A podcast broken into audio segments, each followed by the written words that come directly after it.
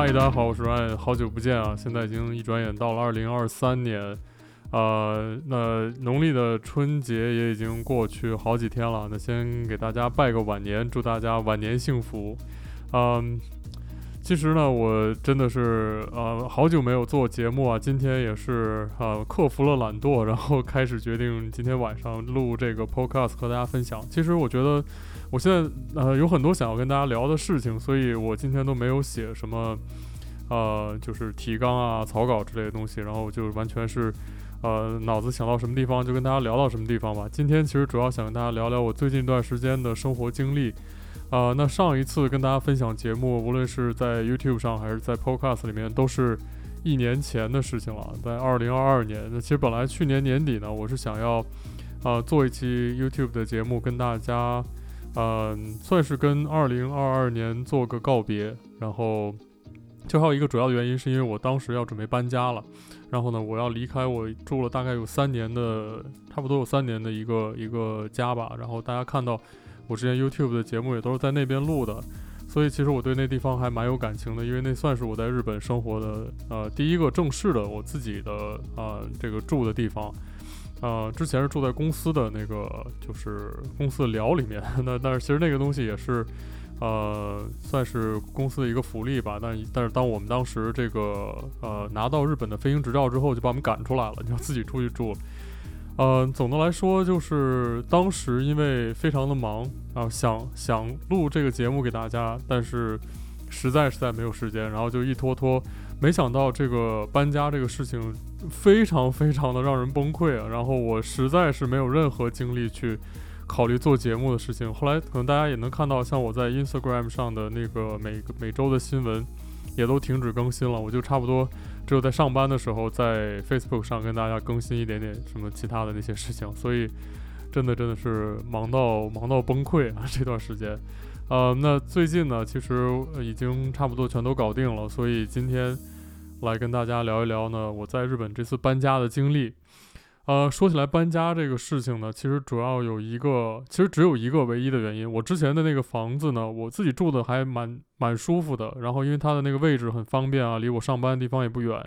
然后那个房间呢，其实是有很多窗，我非常喜欢那种就是光线很很明亮的房间。所以那个房房子呢，它其实基本上满足我所有的需求，而且住了很久嘛。然后我在不停的去，嗯，让我能住得更舒服一些啊，去经常去宜家买一些家具回来，然后去改改变一些这个家里面东西啊，甚至去买了一些那种智能型的家用电器什么，然后让我可以在家里面住得更轻松一些。就其实经过我这三年的各种折腾，然后。那个房子我自己住的已经很习惯了，所以其实我根本没有任何想要搬家的愿望。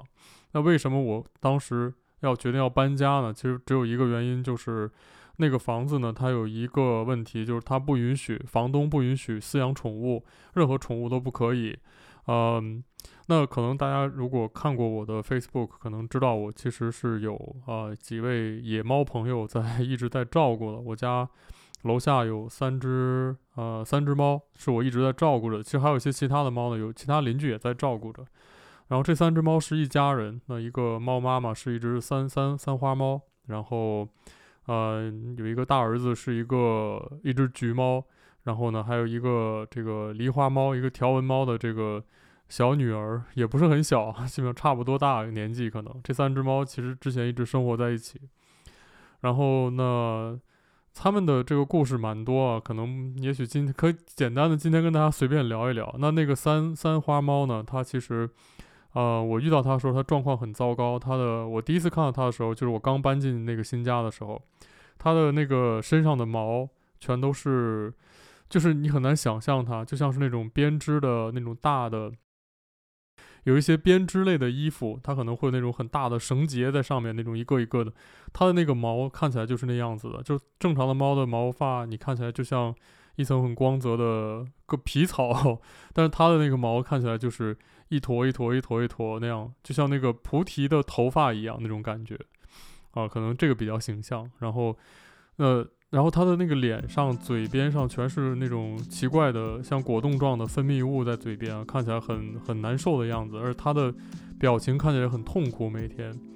嗯，然后我当时就这样观察了一段时间啊，给他一些吃的啊，他吃起来的时候非常痛苦。他在吃饭的时候会因为太疼，引发他的一种条件反射，他会用他的爪子去抓脸。那他的爪子又很锋利，他会把他的脸抓抓破，他的嘴角那地方都被抓得遍体鳞伤，很可怕。然后我实在觉得这样不行，我就后来想了一些办法把它抓住，然后带它去啊我家附近的一个动物病院去看病。那当时的医生给他就一看到他就知道这个猫肯定是感染了一个就叫做呃 FIV 的一个病毒，叫做猫免疫不全病毒。然后这个病毒的性质和人类的 HIV 是很像的，但是它的发病机制跟这个就是致病的过程以及对这个动物的影响，其实和人还蛮不一样。这个大家有兴趣可以自己去搜一下，就是其实是一个，其实对于动物来说，它一旦发作了，这个病是是一个很很严重的病。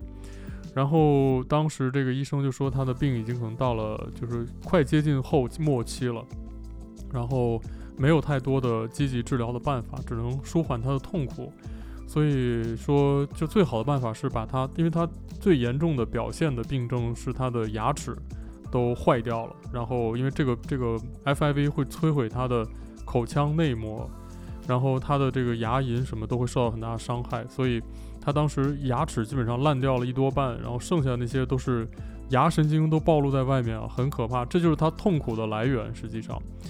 然后这也是为什么，因为它嘴太疼了。像猫这种很爱干净的动物，它没有没有办法承受那个痛苦去舔自己的身上的皮毛，让自己变干净，所以它就是只能接受自己脏兮兮那个样子。但是这，但是它其实我在后来跟它接触的这段时间里，它一旦觉得自己舒服一点的时候，它还是会去努力的去舔一舔。但是它身上那个真的太脏了，它自己解决不了。然后除了我平时帮它梳一梳以外，它自己就是那样一坨一坨身上的样子。总之就是后来一直，嗯，医生觉得他年纪太大了。当时因为我不知道他有多少岁，那医生大概觉得他的这个状况大概应该有十岁以上了。然后又根据他现在这个得病的情况，就觉得如果让最好的办法其实是做手术，把他的这一嘴的牙全都摘掉。摘掉了之后呢，他就有有很大的可能性就会恢复健康了。但是又觉得他年纪太大，可能撑不住这个手术，所以就一直没有敢给他做。然后就一直用各种各样其他的药啊，包括一些免疫疗法，就一次一次给他尝试去治。就是有的时候会有点效果，会感觉好一点；有时候就没有任何效果，就感觉花了很多钱和时间，他自己受了很多痛苦，最后就还是嗯那个样子。然后呢，总之吧，后来就有一次他呃他的他就感染了一个更严重的疾病，哎，很可怜的一只猫。然后当时就是感觉他，我觉得他很不对劲，然后就送他去医院的时候，就他的。呃，身体的白细胞在验血的时候已经测不出来了，就不是说测不到，是因为太多，那个机器已经没有办法显示了。然后医生当时就很紧张，说他这个状况可能维持不了一两天了。然后就说如果他需要，他需要，他现在就需要立刻做手术。他应该是当时是一个卵巢的感染，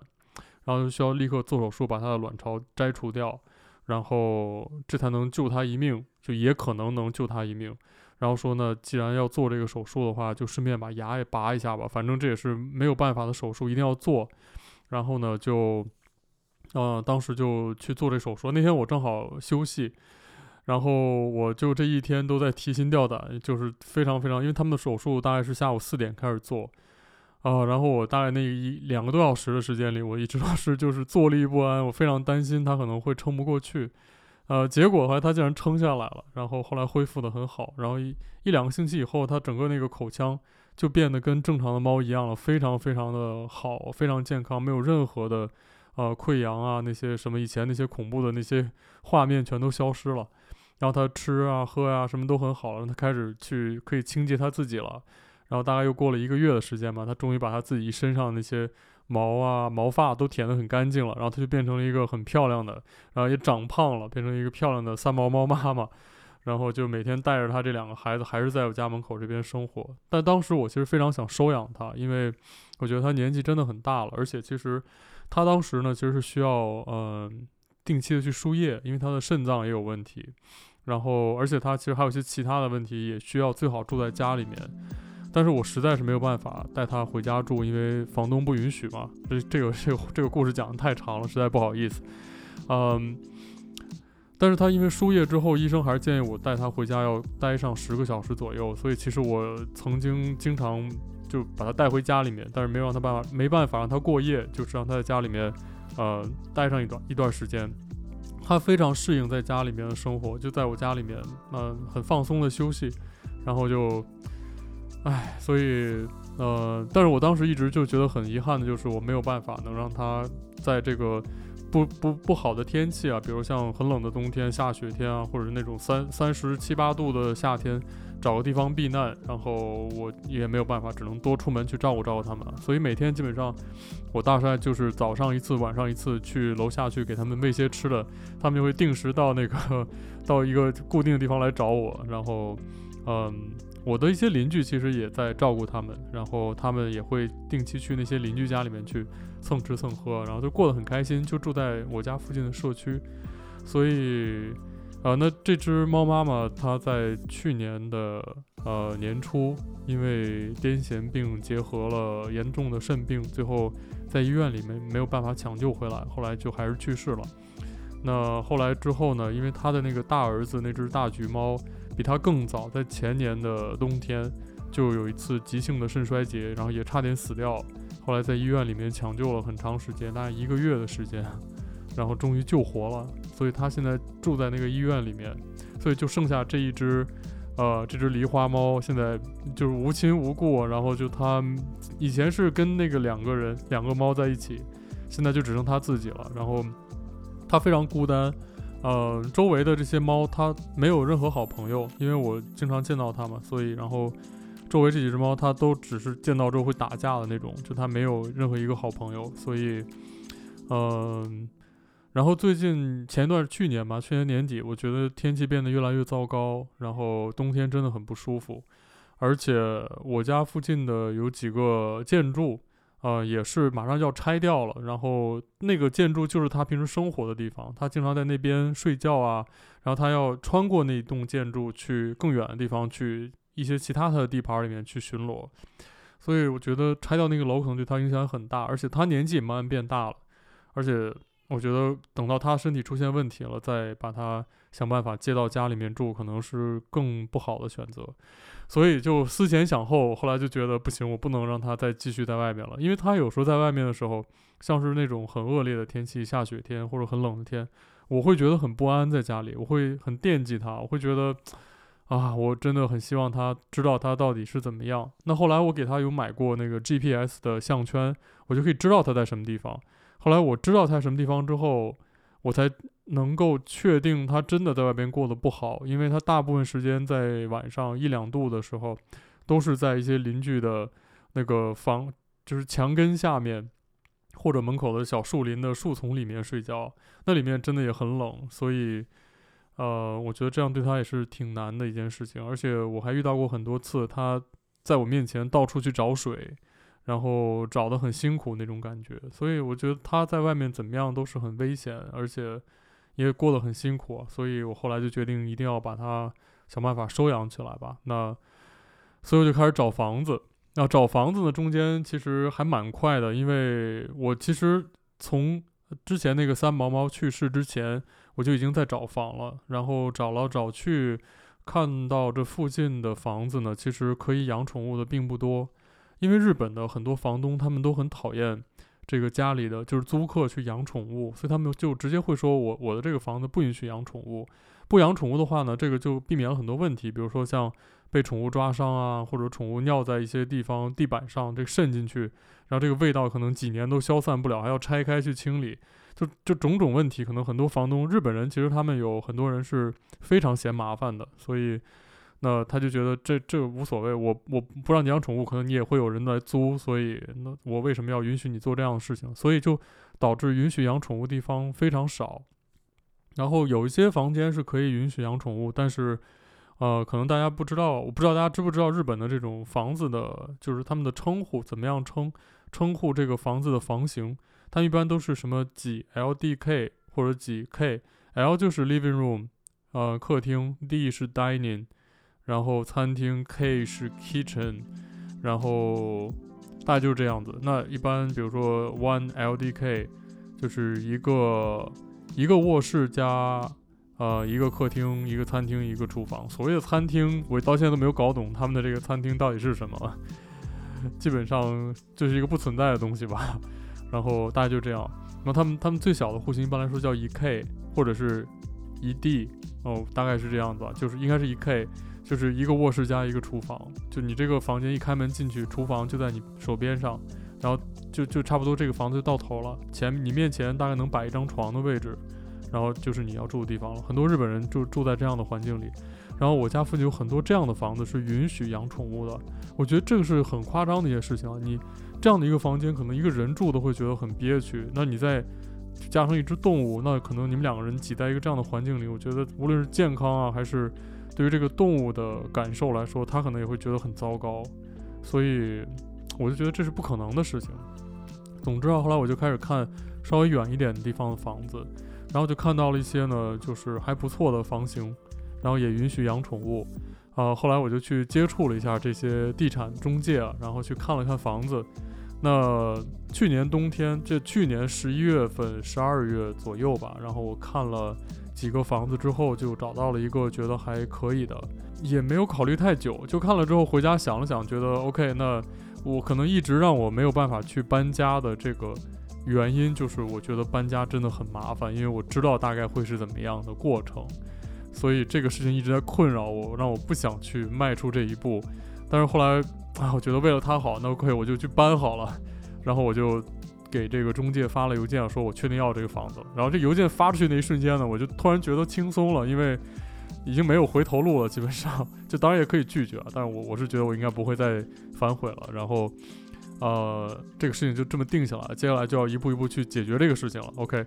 那那这个节目已经大概过了十多分钟啊，前面这一半基本上都在讲这些铺垫。嗯、真正我要想跟大家说的是这个搬家的过程，这个搬家过程真的超级崩溃。那首先呢，你决定搬家之后呢，就有有两件事情你要做，第一就是你要去跟现在住的房子的呃中介或者说管理公司吧，去跟他们去解约，解约你现在的房子。第二件事就是你肯定要准备找搬家公司去把你家的这些、你的这些家当全都搬到那边去。那解约这个事情其实还蛮有学问的。其实很多日本人他会算计得很清楚，他把这个解约日算到搬家日的，比如说后边一两天，所以这样你就可以省最大的钱，就不会有这种你需要同时租两个房子的这种交叉的时间，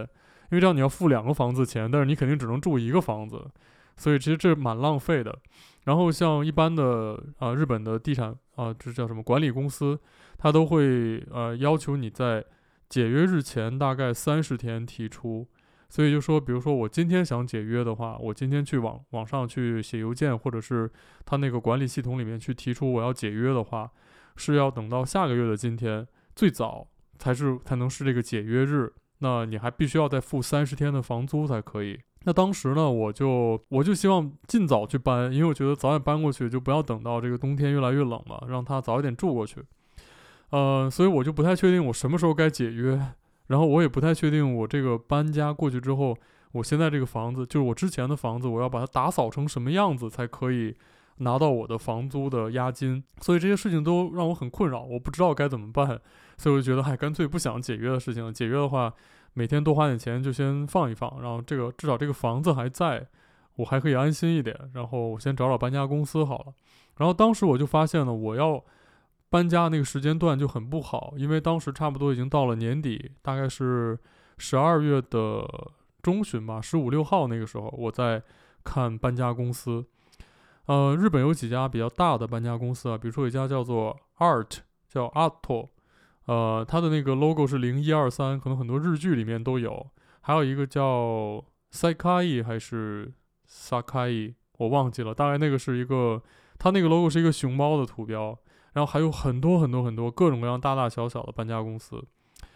那这个搬家公司它不会把自己的报价明写在它自己的网站上，然后你可以去网站上算，它的一些网站会有一些，比如说你可以填你的房间有多大呀，你有多少，大概有什么样的东西啊。比如洗衣机有几个，电视机有几个，椅子有几个，就这些东西你都自己去写一写，他会给你计算一个大概的价格。然后呢，这个每个公司的价格都会差很多。那一般大公司会贵一些，小公司就便宜很多。那当然质量呢也不太一定就有保证了。那小公司，然后另外就是这个搬家的时候，那不同的时间段，一般来说呢，在日本三四月份是这个搬家公司比较贵的时候，那就是搬家人比较多那个时候，所以他们会收的费用比较高。那其他的月份，我在网络上看到，大概说除了那两个月以外，都会比较便宜。但是我真正联系这个搬家公司的时候，搬家公司就讲说，其实年底也很贵，因为年底的时候大家要放假了，放假的期间就没有人愿意搬了，所以这时候你搬的话，工人收的费用也会比较贵。嗯，然后他就大概问了问我，你大概想什么时候搬？呃，我就说可能是因为我二十六号可以拿到钥匙，所以我希望二十七号就搬。他说，哎，二十七号搬，可能二十八、二十九号就要休息了，所以二十七号是最后一天工作日，就比较贵。然后。那我后来在网络上就发现，日本因为很多人都不知道这个搬家到底有多少钱，所以它有一些这种叫做集合竞价的或者集合的一个信息的网站。那你在这个网站上呢，输入你要搬家的地址，还有你的联系方式，然后这个网站的工作人员他会联络，把你的这个消，他会先给你打电话，问一问你的情况，就是你有什么样的这些家具啊，他都大概问一遍。然后他把这个情况发给很多很多小搬家公司，然后这些小搬家公司收到这些东西之后，会像啊，我不知道该怎么形容，就是非常疯狂的回回邮件给你或者打电话给你。所以我当时并不知道这个，我以为问了一下他们之后，他们会给我一个报价。结果这个公司问了我所有的情况之后，大概没过几分钟，我的手机就开始狂响，然后我的手机基本上就不停的在响，一个电话接一个电话，然后每个电话都是不一样的公司。然后再问我说，你你是什么时候要搬啊？我们这边怎么样？然后发邮件给我，然后跟我各种各样的报价、各种介绍，然后每天都要发，问你还有没有决定啊？你搬了没有啊？啊，我当时有一段时间有点承受不住啊，觉得这个太崩溃了。然后我后来决定还是找大的搬家公司算了，比较轻松。那后来我就联络了这两家，刚刚我说过那两家搬家公司啊，然后他们就来我家去看。那来家看呢，他会看你的家里有什么东西，这就比较准了。这个人是专门估价的，他看完之后呢，会给你一个最终报价。那这个最终报价就是你最后搬家的价格。那，嗯、呃，就第一次来的就是那个熊猫 logo 的搬家公司的人啊，来我家之后呢，仔细的看了一下，看得非常仔细。看完之后呢，给了我一个报价，说大概要，呃，我印象里应该是大概二十五万左右，二十五万日元。我当时就被震惊了，然后我就觉得你是不是在搞笑啊？因为我家的这个情况问了一些，就之前那些小公司打电话过来，大概都是在几万块左右。然后他就说，对，因为主要是因为年底比较贵。他说，如果你不着急明年搬的话，价格就会便宜一些。我说，那明年会怎么样？他明年的话大概也要十几万吧，大概是这样。然后等了一段时间，就叫了另一家搬家公司过来看。那另一家公司看的就很轻松，就是那个阿托，然后他到我家之后呢，就很很简单的看了一下啊，你有这些有这些，OK OK，大概看了看，然后那你想什么时候搬呢？他大概跟我说也是年底会比较贵，但是其实报价比那家要便宜很多。那后来我想了想，就觉得好像真的没必要赶年底这个时间，因为第一就很紧张，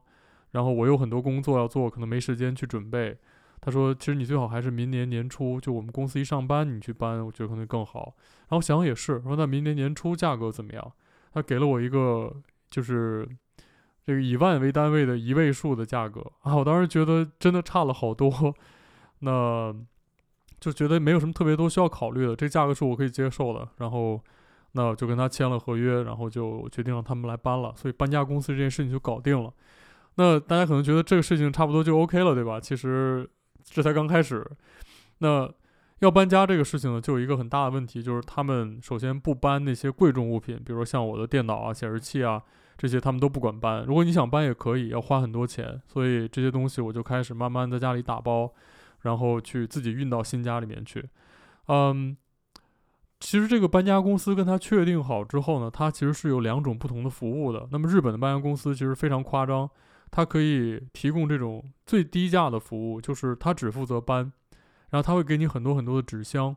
然后你自己把你家里所有东西都装到纸箱里，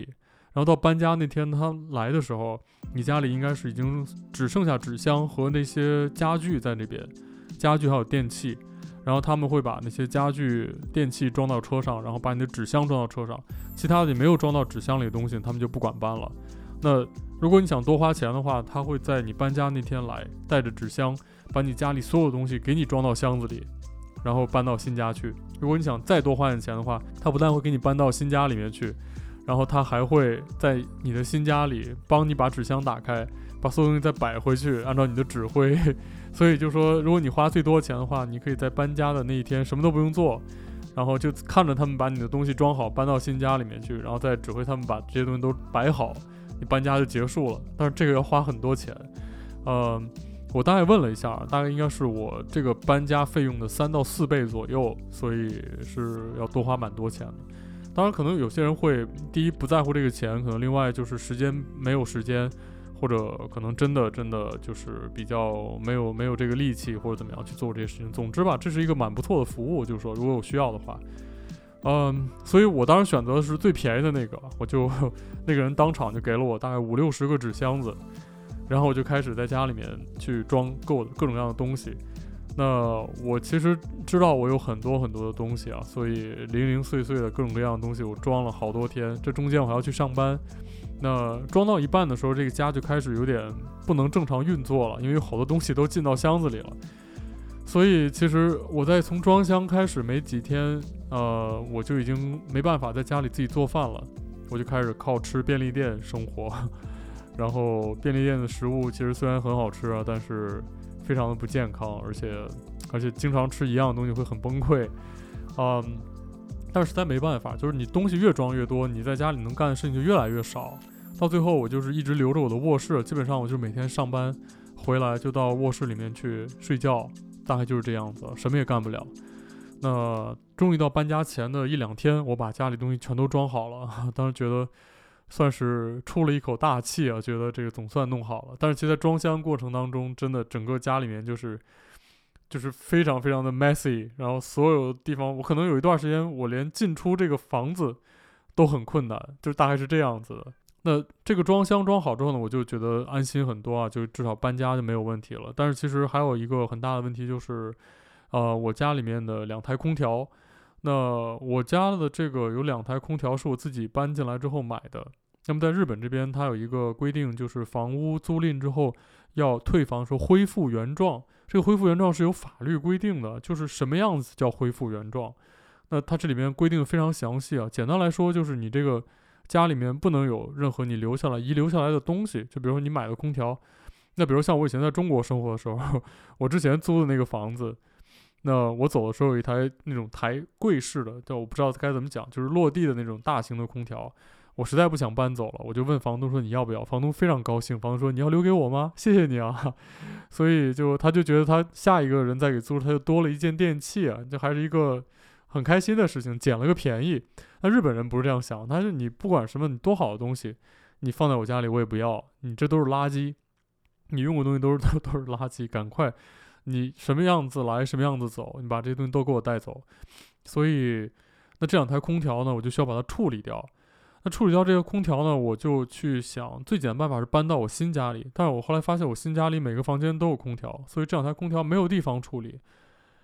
嗯，我当时就查了一查，就是说能不能把它当做二手的电器卖掉。但是日本其实有很多收售二手电器的商店，但是他们基本上都不收空调这个东西。那至于具体的原因，我也不太确定啊。但是就空调是很难卖掉的。那最简单办法就是找回收的这种企业去回收掉，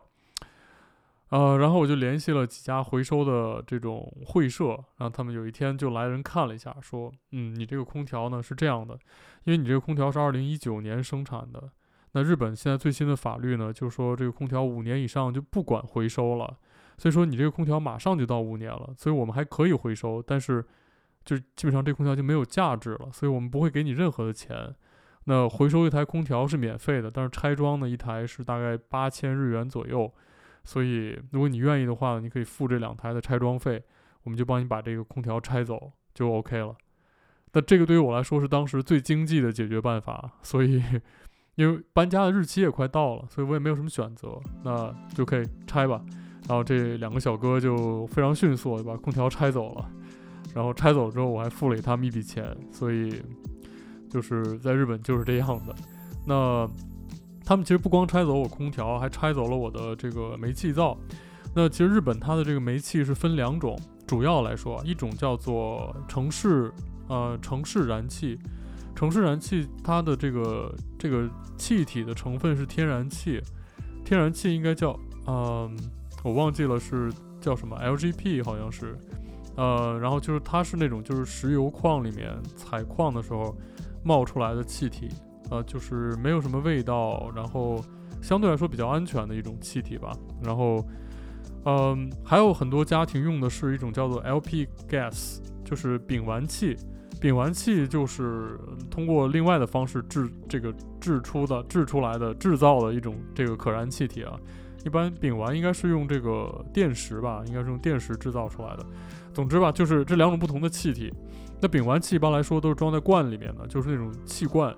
然后很多日本家庭选择用这种气罐，是因为它其实有更好的防灾性。比如说地震的时候，可能城市管道会被关闭，那你就没有没有这个燃气可以做饭了。但如果你家用气罐的话，那气罐即便倒掉了，那重新接起来也是可以马上就可以用的。所以说，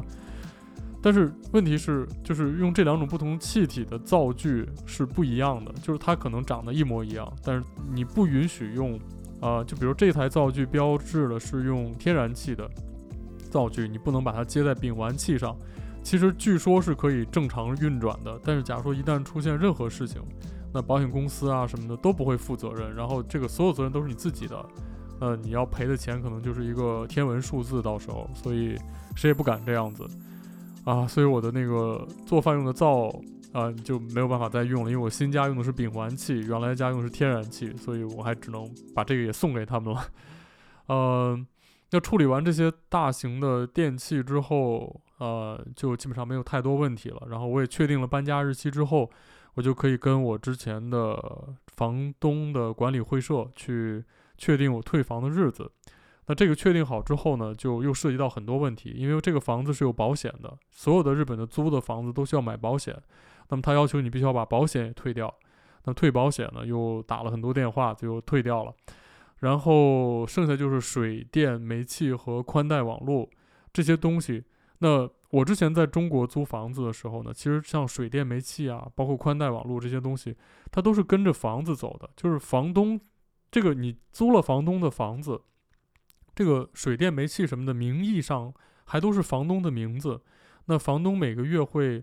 呃，就是你可以去直接给他交这些个费用，就这个，呃，这个检查票会到你家里面来，然后你你会知道该交多少钱，然后你自己去去替他交，相当于是就很很简单。等你将来要搬家的时候呢，你就自己走就好了，因为这个这个水电煤气都属于房东的。但是在日本的这些租房的，其实水电煤气这些都是跟着你的这个租客来走的，它的上面的名字都是你本人的名字。所以你只要搬到一个新的地方呢，你就要自己去开通水电煤气宽带网络，然后，呃，以你自己的名义去开通，你自己去为这些东西承担责任，你自己来付费。所以当我要从这边搬走的时候，我需要切断这个地方的水电煤气和网络，然后还要再开通新的家的水电煤气和网络。然后这这件事情对我来说，啊，简直非常崩溃。因为，呃，其实日本大家都知道，他们虽然有很多电子产品啊，但是其实日本的电子化非常的缓慢。那日本到现在为止呢，就是在这最近这几年吧，尤其是在疫情的期间的这种促进下，然后开始了比较快的这种电子化的转变，各种办公啊、政府的公文啊，然后还有一些这个个人的身份啊什么乱七八糟这些东西，都开始可以用电子的方式来解决了。但实际上还是很多事情非常传统，需要用写信的方式来解决。啊，所以像这个电力呢，我就发现我的旧家和新家都可以在网络上申办，所以这个就帮了我一个大忙，然后很快就搞定了。然后水呢就不行，水的话需要需要填表格寄到那个水水利公司去，然后水利公司才能帮我开通和中断。然后煤气也是，而且煤气这个东西更麻烦一点，就是它需要你本人在场在开通的时候。那他要当着你的面去开通，这样才能避免，比如说万一家里面有漏气啊，然后他在外面打开了总总阀门之后，家里面一会儿就 炸掉了。所以，呃，就这些事情吧，都花了我很多精力、很多时间，然后打了很多电话，然后还要写一些信、填一些表格，最后才能都搞定。呃，那最后就是网络的这个事情啊，然后网络呢也是很麻烦，因为这个，呃，这里面又涉及到了就是新家的网络支持什么样的公司，然后如果想要安装这个，比如说像光缆的这种网络的话，可能还需要打孔，那打孔的时候还需要征得房东的同意，然后又又来来回回写了很多信。啊，总之就是这些事情花费了很多很多精力。其实听起来可能没有多少，但实际上其实每一次这个书信往来，你去跟别人要求一件事情，别人回复你，你再跟他沟通，来来回回很多事情要花很多时间，所以浪费了很多时间在这些事情上。但是最后终于都搞定了。那搞定这些事情之后呢，后来我就觉得 OK，好像搬家事情差不多了。然后到了搬家那天呢，把东西都搬过来，然后我自己收拾了很长时间，然后又去宜家买了一些东西。就是用在这个新家里面的，然后总算安顿好，然后猫也都住下了，然后一切都正常了之后，突然我就意识到还有一些事情没办。那在日本这边呢，其实它是有这个，呃，就是你居住地的变更是要通知很多人的。它主要的一个最主要的是你需要通知政府，就是政府要知道你住在什么地方的目的不是为了去监控你，它的目的是为了帮你结算各种税，因为日本有很多很多的地税啊。这个市民税啊，这些东西，这些税是跟你住在什么地方有关的。你比如现在我之前住在成田市，那我的税就交给成田市。我现在搬离开了成田市，我住在别的城市了，那我的税就要交到别的城市去了。所以之前的城市需要知道你离开了，新的城市需要知道你住进来了。它有一个规定，就是你搬家之后的十四天内必须要完成这个事情，否则的话就要被追究责任的，非常非常的变态。就是所以，嗯。所以我就赶快到之前的成田市的市政厅啊去办理这个这个移出。那其实这个手续很简单，就是他让你办移出之后呢，他会检查一些你的这个在这个城市的居住经历，比如你的税有没有交好啊，你有没有拖欠什么东西啊，你有没有什么 trouble 啊，这些都没有的话，然后你就可以，他就给你在他的那个系统里面就把你注销掉了，然后你再去自己去你现在要住的地方去登记一下就好了。那整个这个过程呢，还算是比较 smooth。呃，因为这两边的工作人员其实都不怎么讲英文，所以我的日文又很差，所以其实大家都是有的时候可以讲，有的时候可能就需要翻译软体，然后去简单的说一说。大概总之就是花了两天时间把这些事情搞定了。那搞定这个事情之后，我就觉得哎，好像没有什么事情了吧。然后后来突然就想到说，那我的车库，因为我之前停在之前家的车位，那日本这边呢，可能啊、买车。如果你想买一辆车的话，首先你必须得有一个车位。那么日本是不允许说你没有车位的情况下去买车的，所以他就可以保证所有车都有地方停，就是这样。那假如你的车位没有了，然后换到了一个新的地方，那你就必须给你的车重新登记你的车位，而且你的车的驾照也需要和你的住址绑定。那后来我就先去了这个警察局，到了警察局之后，然后。呃，去办这个驾照的地址变更，那这个非常好办。然后当时那个警察那边有一个很很简单的指引牌，然后就照这个事情，大概不到五分钟就办好了。然后我觉得 OK 啊，然后旁边就有一个窗口写这个是车库变更，那我觉得太棒了，今天一天就把两件事情都搞定。那我到了车库变更之后呢，发现不是这样子，有一个光头的大概呃可能五十多岁的一个警察大叔，人特别可爱，然后。